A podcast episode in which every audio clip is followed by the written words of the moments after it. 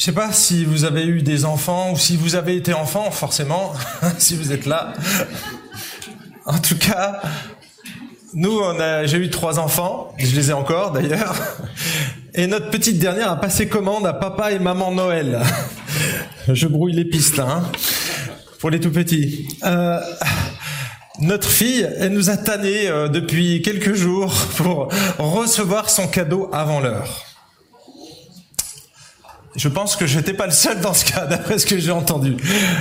À votre avis, est-ce que nous lui avons donné son cadeau avant l'heure? Comme nous sommes des parents très cool, que nous aimons nos enfants et que nous aimons avoir la paix, nous avons forcément, à chaque Noël, déjà rempli toutes les listes que nos enfants voulaient, et puis des fois ils prenaient les catalogues, ils entouraient tout, hein, quasiment tous les jouets. Est-ce que vous pensez honnêtement qu'on leur a offert tout ce qu'ils avaient coché sur... Euh, non. Justement, en tant que bons parents, c'est exactement ce qu'on n'a pas fait.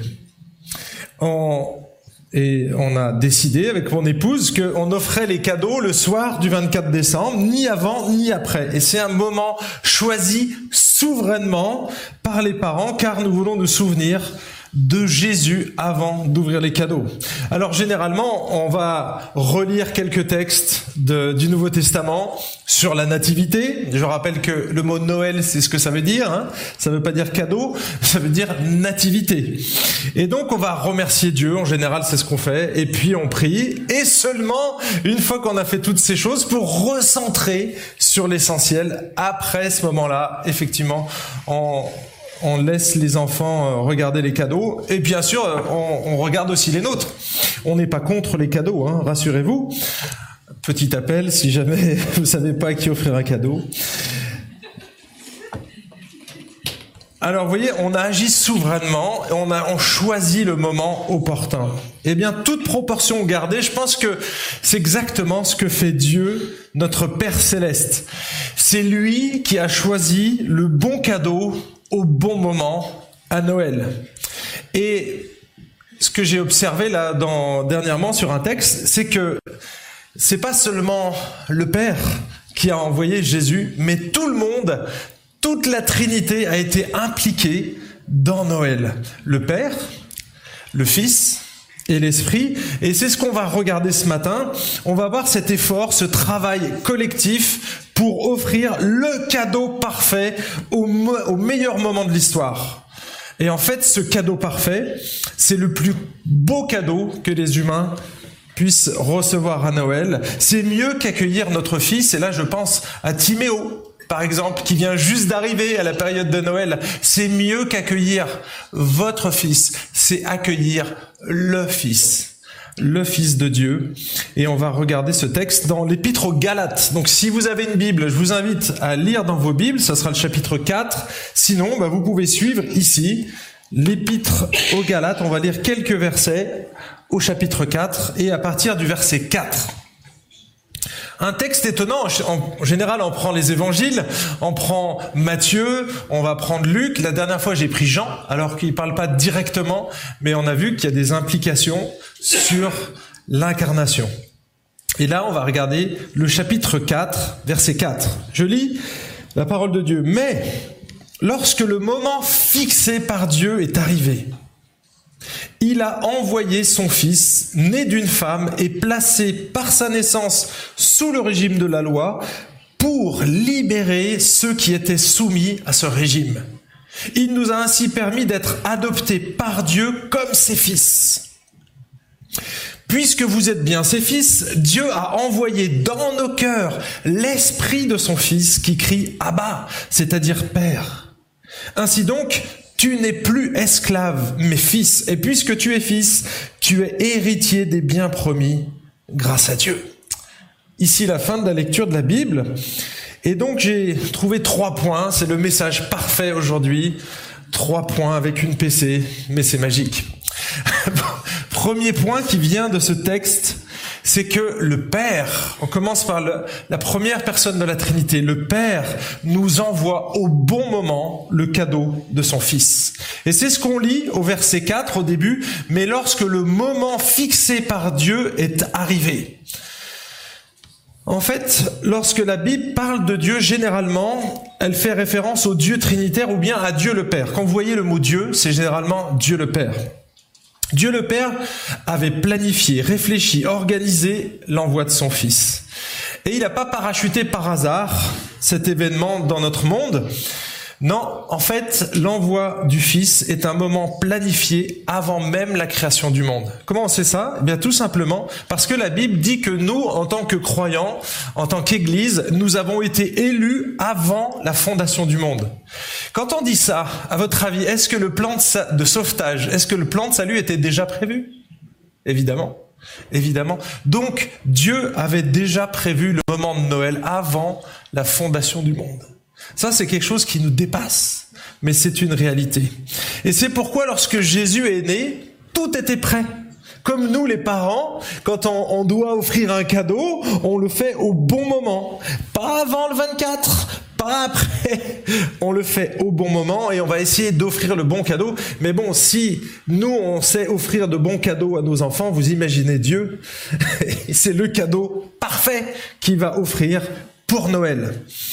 Et c'est ce que on voit, le bon moment, en fait, c'était le bon moment déjà religieux. Pourquoi je dis ça? Parce que depuis sa captivité à Babylone, tous les Juifs étaient dans l'attente d'un Messie. Ça faisait plus de quatre siècles qu'ils n'avaient pas eu d'oracle et qu'ils attendaient ce Messie avec impatience. Et vous allez voir pourquoi ils l'attendaient. Mais même si leurs attentes étaient, on va dire, pas dans le bon timing, tout le monde attendait le Messie promis. Et cette attente messianique va grandement faciliter la préparation des cœurs parce que on voit qu'il y a quelqu'un qui va préparer le terrain à Jésus, à la venue de Jésus. C'est Jean-Baptiste. Et donc, le terrain était préparé religieusement. donc, Jean-Baptiste va aussi aplanir ce sentier pour que l'évangile puisse être proclamé et que Jésus puisse venir en tant que roi. C'était aussi un moment, un bon moment, le bon moment culturel. Pourquoi je dis ça? Parce que dans le monde où est né Jésus, tout le monde parlait le grec. C'était la langue commerciale. Et tout le monde parlait le grec et tout le monde lisait la Bible dans le grec grâce ou à cause d'Alexandre le Grand qu'il avait fait traduire, c'était la version des 70, trois siècles avant. Et donc même chez les Juifs, on lisait la Torah. Et d'ailleurs, si vous lisez le Nouveau Testament et les citations qui sont faites de l'Ancien Testament, alors là, il faudrait lire le grec et l'hébreu, mais elles sont faites à partir de cette version-là. Donc tout le monde parlait le grec. Et ça a vraiment facilité l'évangile pour qu'il puisse se répandre. C'était aussi le bon moment politique. Si vous vous souvenez de ce terme, si vous avez été à l'école suffisamment loin, on vous aura parlé de la civilisation romaine et de la Pax Romana. C'était pas le Pax, c'était Pax PAX, la paix romaine. Et donc cette paix, c'était vraiment euh, installée, ça procurait une stabilité économique et politique. Alors c'était une paix qui, qui était au détriment d'un fort pouvoir politique. Hein. On, on, a, on a gagné cette paix par la force. Mais il y avait la Pax Romana et c'était vraiment un, un désir de l'Empire romain qui est la paix dans chaque contrée. Cette paix a été aussi facilitée par tout un réseau d'autoroutes. Alors c'était des pavés à l'époque, hein, mais c'était une autoroute routière qui était là pour le développement économique et politique, pour le déplacement de l'armée, par exemple, et ça a facilité le commerce. Et mais les chrétiens, les premiers chrétiens en ont bénéficié aussi pour les premiers missionnaires pour traverser le pays et tout, l'empire romain très facilement de manière sécurisée. Il y avait plus de nids de poules, il y avait des pavés et donc ils pouvaient allègrement euh, voyager longtemps de manière sécurisée et donc ils ont pu aussi répandre plus facilement l'évangile. Donc vous voyez que tout a été préparé, planifié minutieusement par Dieu. Et qu'est-ce qu'il a fait? Une fois que ces choses étaient en place, eh ben, le texte nous dit, il a envoyé son fils. Alors déjà, pour qu'on envoie notre fils, bah, il faut déjà qu'il existe. Si moi je demande à mon fils d'aller me chercher du pain à la boulangerie, j'imagine que même si la boulangerie existe, mon fils aussi, sinon je lui demanderai pas, voyez? Donc déjà, quand Dieu dit ça, c'est que Jésus est préexistant Il était là dès le départ. Il envoie quelqu'un qui existe. Et en fait, pour qu'on puisse prendre conscience, parce que Dieu est invisible, il est spirituel, il est esprit, la Bible le décrit comme ça. Donc pour qu'on puisse voir l'action de Dieu, eh bien, il l'a matérialisé. C'est un petit peu comme si Dieu avait pris un ballon, d'accord Donc une enveloppe plastique, et il avait injecté de l'air. Voilà. Si Dieu avait soufflé simplement dans l'univers, de manière invisible, on l'aurait pas vu. Et donc, qu'est-ce qu'il a choisi de faire? Il a choisi de matérialiser son envoi en donnant une enveloppe physique. Ici, c'est un ballon, mais il a donné une enveloppe corporelle. Ça vous fait pas rire, les enfants? C'est dommage.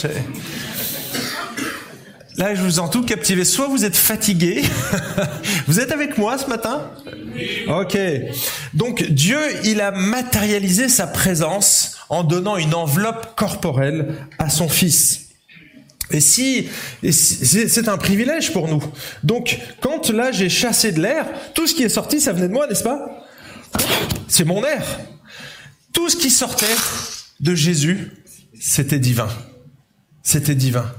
Ça transpirait la divinité. Et c'est pour ça que quand les apôtres ont vu Jésus, ils, ils ont vu Dieu. Et plusieurs l'ont reconnu. L'apôtre Pierre, le premier, a dit, mais c'est le Fils de Dieu. Ça peut pas être une autre personne. Vu les miracles, vu ce qu'il est, il vit tous les jours avec nous. Je l'ai jamais vu pécher une seule fois. Vous imaginez?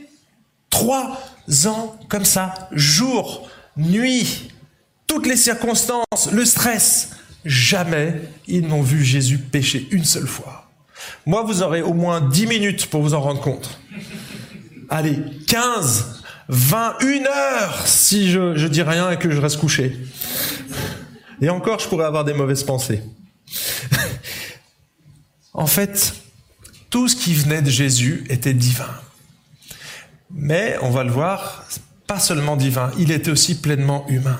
J'ai trouvé une pépite, je vais vous la livrer parce que j'ai trouvé ça génial. C'est John MacArthur qui dit ça en, en commentant ce texte. Voilà ce qu'il dit. Dans l'annonciation de la naissance de Jésus à Marie, l'ange Gabriel a dit, il sera grand et sera appelé fils du Très-Haut. Et c'est un futur ici.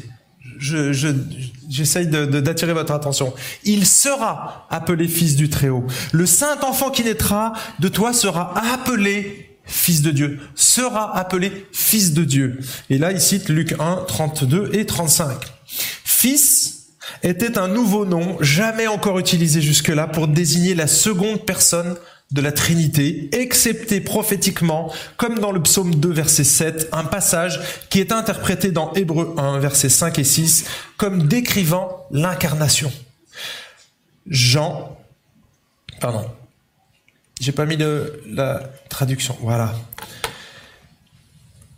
Jean a écrit Au commencement était la parole, et la parole était avec Dieu, et la parole était Dieu. Ce n'est que lorsque la parole a été faite chair et a habité parmi nous, comme le Fils unique venu du Père, qu'elle a pris le rôle et la fonction de Fils. J'ai trouvé ça génial, parce que, en fait, vous avez vu qu'au début, Jean décrit Jésus il ne, il ne nomme pas, il n'appelle pas fils, il dit la parole, le logos.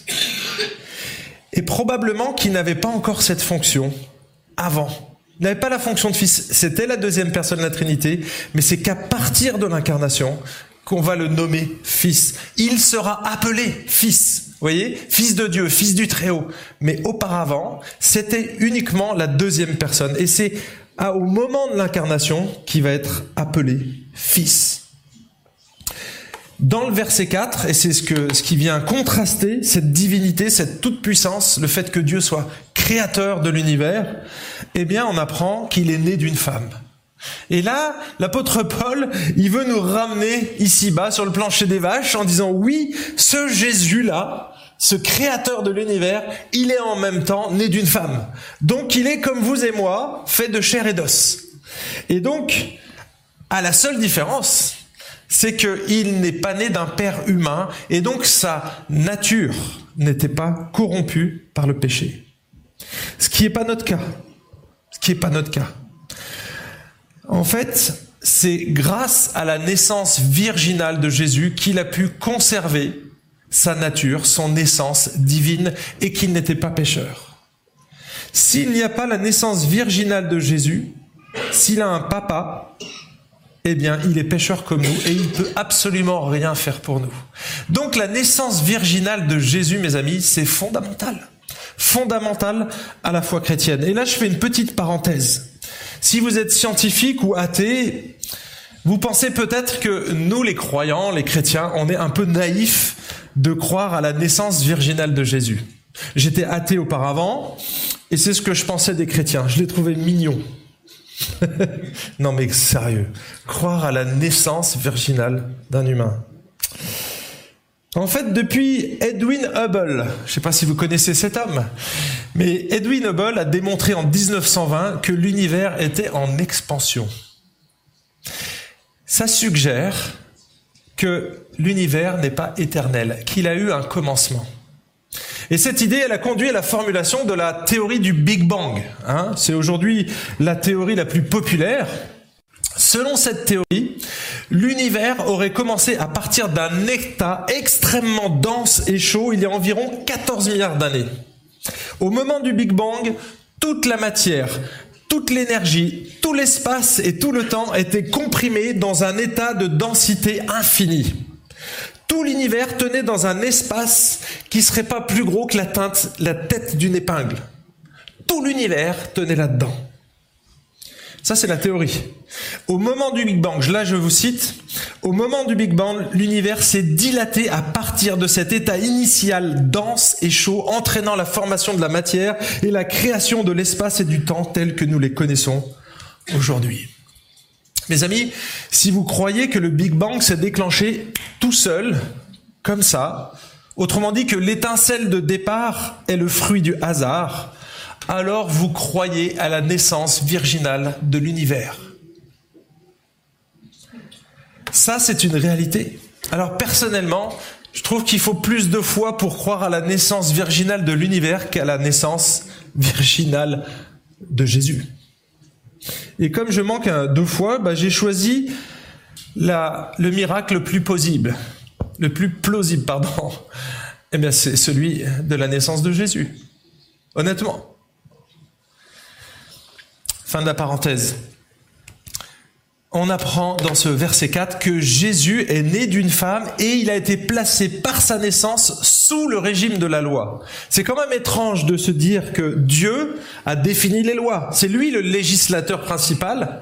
Et là, il va naître le régime de cette loi, c'est-à-dire que lui-même, en tant que Dieu, va se soumettre à cette loi.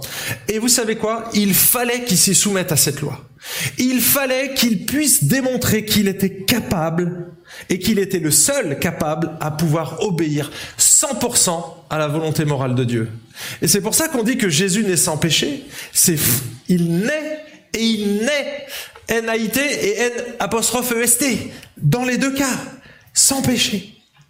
Il a prouvé qu'il était Dieu parce qu'il n'a jamais péché, ce qui n'est pas notre cas.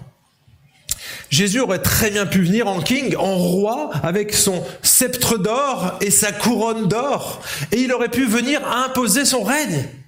Il était tout à fait légitime pour le faire. Il était le créateur de l'univers.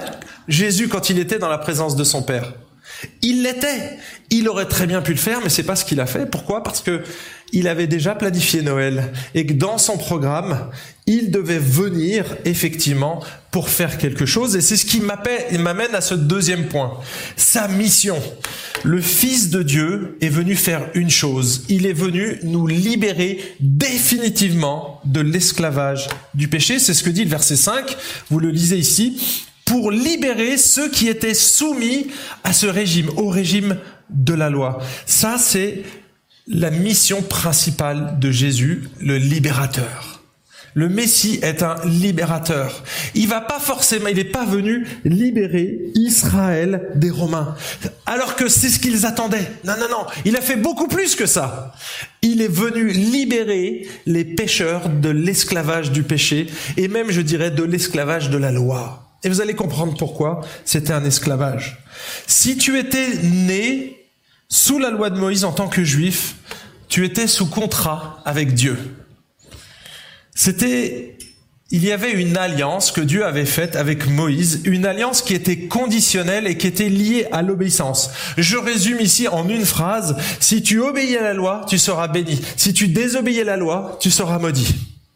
En gros, c'était l'alliance conditionnelle que Dieu a donnée à Moïse. Et il avait donné la loi de cette manière pour qu'on puisse jauger si on était dans l'obéissance ou dans la désobéissance. Et comme bien sûr, Dieu a constaté que même les Israélites, même les enfants de son peuple sont pécheurs, comme j'imagine vous l'êtes aussi, eh bien, il leur avait donné le moyen de, de gérer leurs fautes. Vous vous souvenez peut-être ce qu'ils ont fait, mais en tout cas, les Juifs pouvaient venir auprès de Dieu en apportant des offrandes.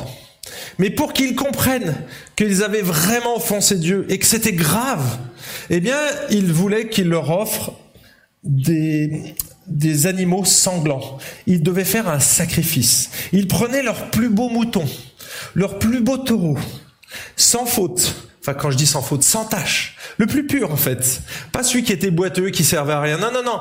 Le plus productif. Ils prenaient le plus beau et ils allaient le sacrifier. Tout ça, c'était pour leur montrer la gravité du péché. Le problème, c'est que une fois qu'ils avaient fait ce sacrifice, leur conscience était apaisée, n'est-ce pas? À votre avis, combien de temps? Jusqu'au prochain péché? Jusqu'à la prochaine offense Jusqu'à la prochaine fois où ils allaient de nouveau enfreindre la loi Autrement dit, quelques heures après. Et qu'est-ce qu'ils devaient faire? Ils devaient recommencer et perpétuellement. Et mes amis, si on veut plaire à Dieu et que c'est le système qui est mis en place pour plaire à Dieu, eh bien c'est horrible. Parce qu'on est constamment en train de faire des sacrifices. On se sait pécheur. Donc on se sent bien pendant quelques instants et puis ça recommence. Et c'est terrible. Jésus, il est venu pour les libérer de cet esclavage-là. Il est venu les libérer. Il n'aurait plus besoin de faire d'offrande. Regardez ce que dit l'apôtre Paul juste avant notre texte, donc au chapitre 3 de Galates. Avant que soit instauré le régime de la foi, donc c'est-à-dire ici avec Jésus, nous étions emprisonnés par la loi et sous sa surveillance dans l'attente du régime de la foi qui devait être révélé. C'est ça l'attente messianique. Ils attendaient ce Messie parce qu'ils étaient là-dedans. Et regardez ce qu'il dit. Ainsi, la loi a été comme un gardien chargé de nous conduire au Christ pour que nous soyons déclarés justes devant Dieu par la foi. La loi n'était pas inutile, mais la loi ne pouvait pas sauver, elle ne procurait pas la vie. La loi ne faisait que montrer la perfection de Dieu et par contraste montrer qu'on était pécheur. Mais à jamais, à aucun moment, la loi n'a pu sauver personne. L'obéissance à la loi en tout cas. Et donc, qu'est-ce qui s'est passé?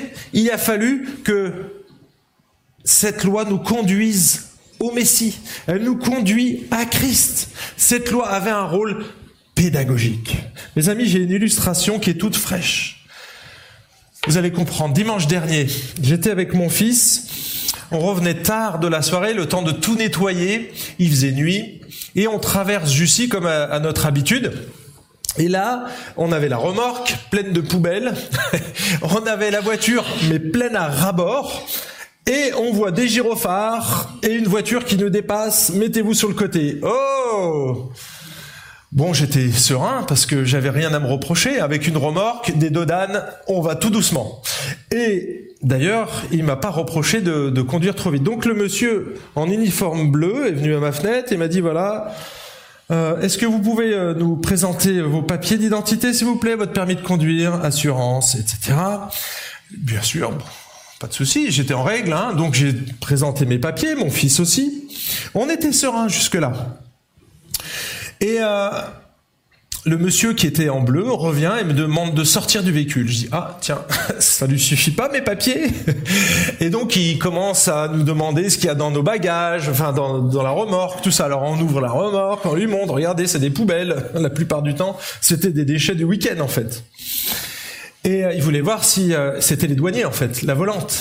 Et donc il voulait voir si on n'avait pas extorqué l'État suisse et que finalement doit payer une taxe. Et puis ça dure un peu. Il me rend toujours pas mes papiers. Et là, il m'appelle et il me dit euh, venez voir s'il vous plaît. Alors, ok, je viens vers lui et il me dit bah, écoutez monsieur, j'ai pas une bonne nouvelle pour vous. Je dis ah bon? Mais euh, il me dit oui, vous êtes le, vous êtes sous le coup d'une ordonnance pénale. Et là, à ce moment-là, j'ai avalé ma salive et je lui ai répondu de tac tac comme ça. Mais, mais vous plaisantez J'ai rien à me reprocher. Moi, je suis pas un malfrat. Je, je suis pasteur.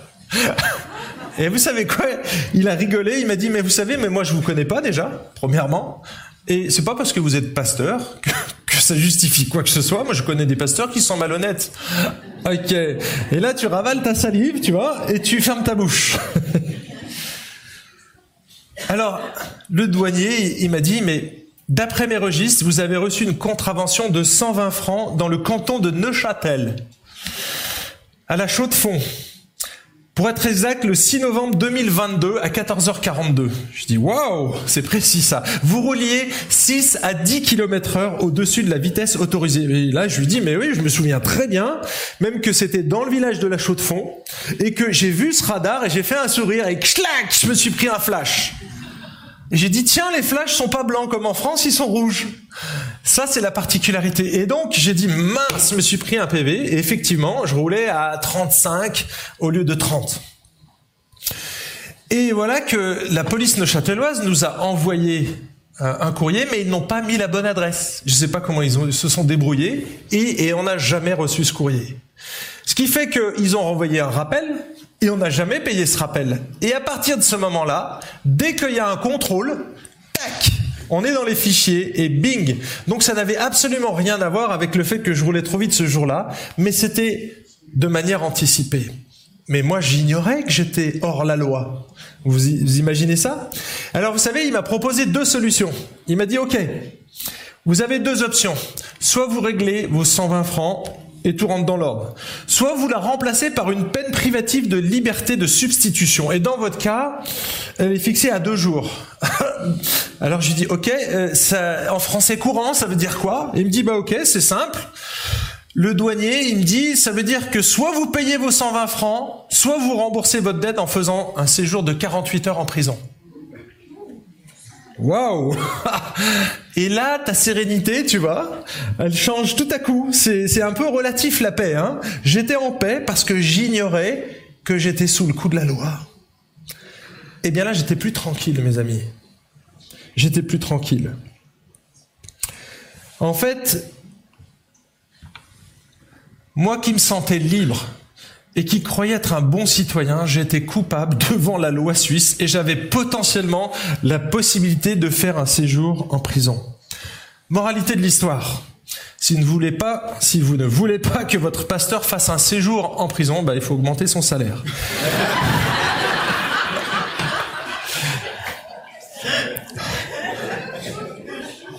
Sans rien. Lorsque on enfreint la loi suisse, on peut régler notre dette en payant ou en allant en prison jusqu'à la prochaine fois qu'on se fait un autre PV.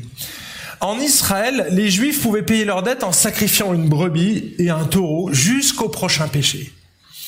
Et en fait, ils ne pouvaient pas pleinement satisfaire la justice de Dieu. Ils étaient prisonniers de ce système et c'est pourquoi ils aspiraient à la venue du Messie. Et moi, j'aspirais à ce que Jésus revienne à ce moment-là. Parce que quand on vous dit, bah, tu sais, tu peux payer en prison. Oh, Jésus, tu peux revenir tout de suite, s'il te plaît? Maintenant, vous comprenez mieux pourquoi les Israélites attendaient avec hâte la venue du Messie parce qu'ils auraient dû recommencer et recommencer leur sacrifice toute leur vie et jamais avoir la certitude qu'ils étaient avec Dieu. Et c'est toute la merveille de la venue de Jésus. C'est que Jésus, c'est pas simplement qu'il est né dans un berceau, ça c'est bien pour l'histoire et c'est vrai. Mais ce Jésus n'est pas resté dans le berceau. Ce Jésus, il a vécu une vie parfaite il a jamais désobéi la loi et dans ce sens, c'est le seul justement qui n'a pas eu besoin de faire sacrifice pour son péché. Et c'est ce qui lui a donné la capacité de pouvoir expier les nôtres. Jésus, comme il a vécu d'une manière parfaite, il aurait pu monter au ciel comme ça. Mais il a fait un choix. Et il a fait un choix qui lui a coûté très cher. Il a offert sa propre vie pour que nous, on puisse être libérés du péché, libérés de l'esclavage de la loi. Jésus a remplacé une fois pour toutes les agneaux qui devaient mourir à chaque fois qu'on péchait. Jésus allait être l'agneau parfait qui ôte le péché du monde.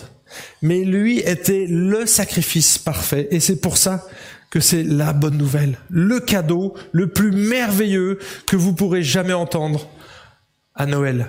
C'est que Jésus, il vient vous libérer du péché. Ça, c'est la meilleure nouvelle de votre vie. Savoir que Jésus peut absorber, peut prendre sur lui, peut payer la dette, peut effacer définitivement la longue liste de vos péchés, mes amis, ça devrait être le meilleur cadeau que vous puissiez recevoir à Noël. Et c'est ce que je vous souhaite. Recevoir Jésus, et vous l'avez vu ici, on le reçoit par la foi. On place notre confiance. C'est pas parce que j'ai bien obéi à la loi que j'ai pas eu d'amende. Non, non, non c'est par la foi, en plaçant notre confiance dans ce qu'il a fait pour nous à la croix. Parce que lui, il a jamais enfreint la loi. Il y a obéi parfaitement et il a obéi à notre place. Et il va nous transmettre par la foi, il va nous transmettre ensuite par son esprit tout ce qu'il concerne, c'est-à-dire sa justice parfaite.